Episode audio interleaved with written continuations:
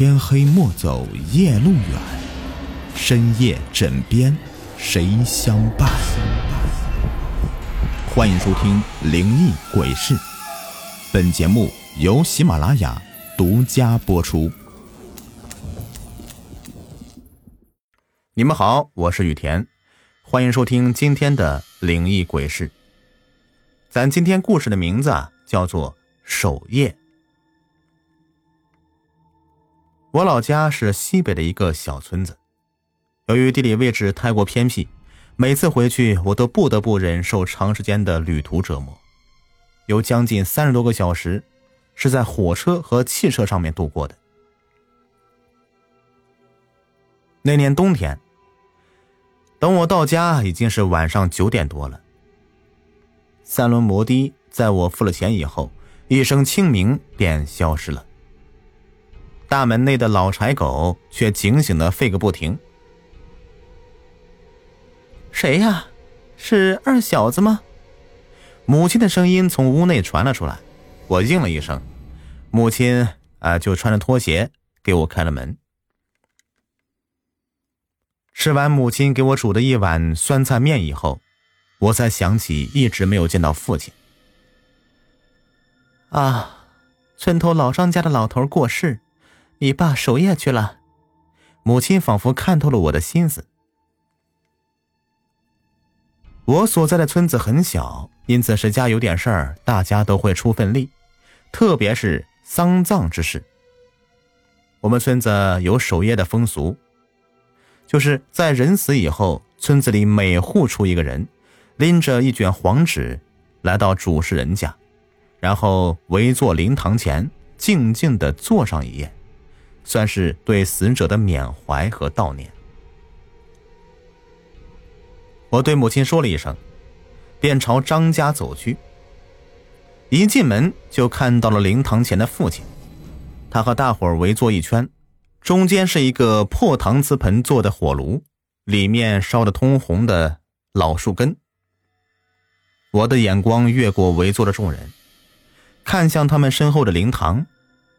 一张帘子挡住了我的视线，帘子前的一个小方桌上放着香炉，这里面插着几根线香和一支细竹棍，棍上系着引魂幡，这幡上是曲曲折折的符文。香炉旁边呢是一盏清油小灯，随着我进来的一股风，将油灯的火焰吹得东倒西歪。衬得整个灵堂更加的诡异。我和认识的长辈同辈打了招呼以后，便让父亲回家休息去了。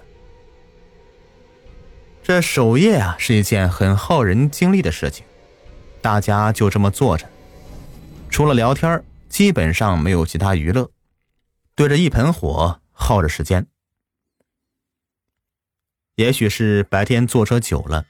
在火盆旁边没坐下多久，我的眼皮就开始打架了。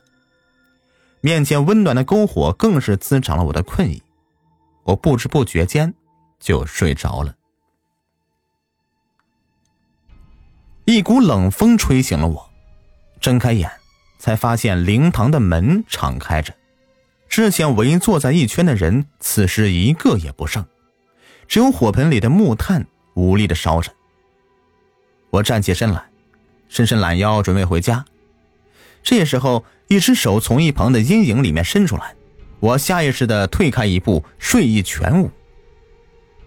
那只手拿了一些劈好的木头放到火盆里，火较之前呢要亮了一些。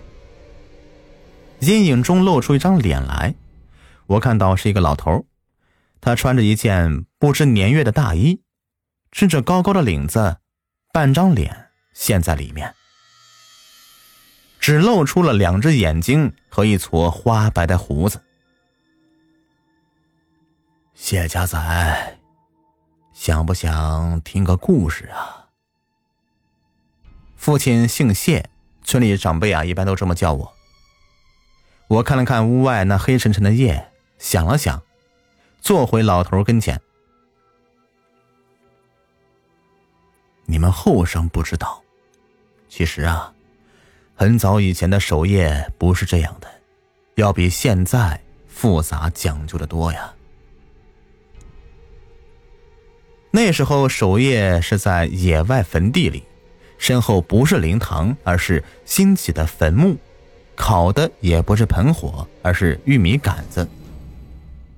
这个烧玉米杆子呢是有说法的，是在给过世的人烧炕，好让他们在新店过得舒服一些。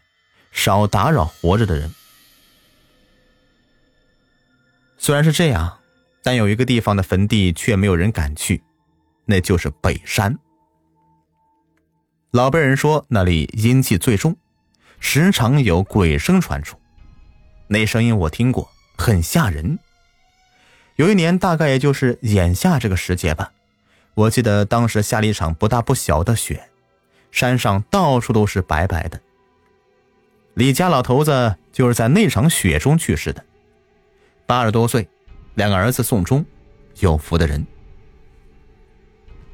李家大儿子从外县请了一个名头很响的阴阳先生为李老头看坟地，最后去了一趟北山，在那儿看上一块地，说是什么福阴之地，埋在那里呢，儿孙能当富三代。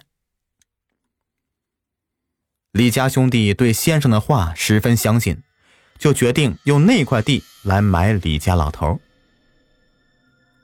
一切收拾妥当，一个问题却难住了兄弟俩：那么谁去给李老头守夜呢？村里人，包括他们自己在内，对北山坟地都有一种天生的恐惧。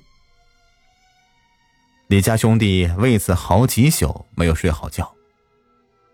一天。终于想起一个人来，这个人就是二十四。你们后生仔没有见过二十四，在当时啊，他可是很有名的人。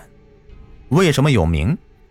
一是他和常人不太一样，常人的手脚一共有二十个指头，而他有二十四个，他的名字也这么来的。他有一个特点，就是胆子特别大。他曾经跟人打赌要去坟地睡一晚，最后是他赢了。听说李家兄弟愿意出三十块钱，虽说是去北山守夜，二十四也应了下来。那个年代，三十块钱那可是了不得的，比一些干部一个月的工资还要多呢。那天晚上天特别的黑，二十四背着两捆玉米杆子，拎着一个白灯笼就上了北山。或许是人少去的原因，北山的树木异常的茂盛，一些不知名的藤蔓纠结攀附，将坟地笼罩得严严实实的。不过在二十四的眼里，这里只不过比别处的树大一些，阴森一些而已。到了坟地，二十四先抽了一锅旱烟，然后慢慢的将玉米杆子点燃，火光惊起一群不知名的鸟。也照亮周围的环境，他的身后就是新起的李老头的坟，坟前的石碑亮晶晶的，像玉一样。李家的守夜有特别的规矩，除了烧炕以外，还要点天灯，这个是阴阳先生特别叮嘱的，大概是为死去的人指路吧。除了这些啊，还需要在离坟处不远的地方。钉一根画有符咒的木桩子。二十四看了看方位，将竹竿挑着的白灯笼担在肩上，准备找个地儿把木桩给钉下去。走着走着，他发觉不对了，肩膀上的竹竿像是身后有人用力拽一样的开始往后窜。难道真的有鬼？二十四大着胆子回头看了一看。身后只有烧得正旺的玉米杆子，于是他心下一横，又往前走。没想到身后的力量更大了，他赶紧停了下来，胆气有些动摇，背上细密的汗珠渐渐的多了起来。僵持了半天，他心想：再耽搁下去也不是事啊。于是，在外衣上蹭了蹭手心里的汗，又试着往前走了一步。嗖的一声，二十四肩头的杆子一下子没了。他回头一看，竹竿带着灯笼已经飞上半空了，明晃晃的白灯笼像是月亮一样迅速升起。二十四有些目瞪口呆，以前睡坟地的胆气一下子都泄光了，两腿像是风中的枯叶一样抖动起来。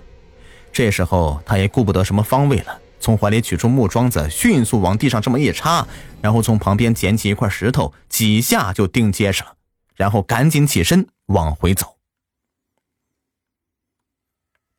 接下来，更加让二十四胆战心惊的事情就发生了。转过身的他，再怎么用力，都无法挪动一步，就仿佛刚才那只手的兴趣转移到了他的身上，死死的拽着他的一条腿。正当我听得兴起呢，也就是故事高潮的时候，老头却突然停了下来。后来怎么样了呀？听得入迷的我有些着急。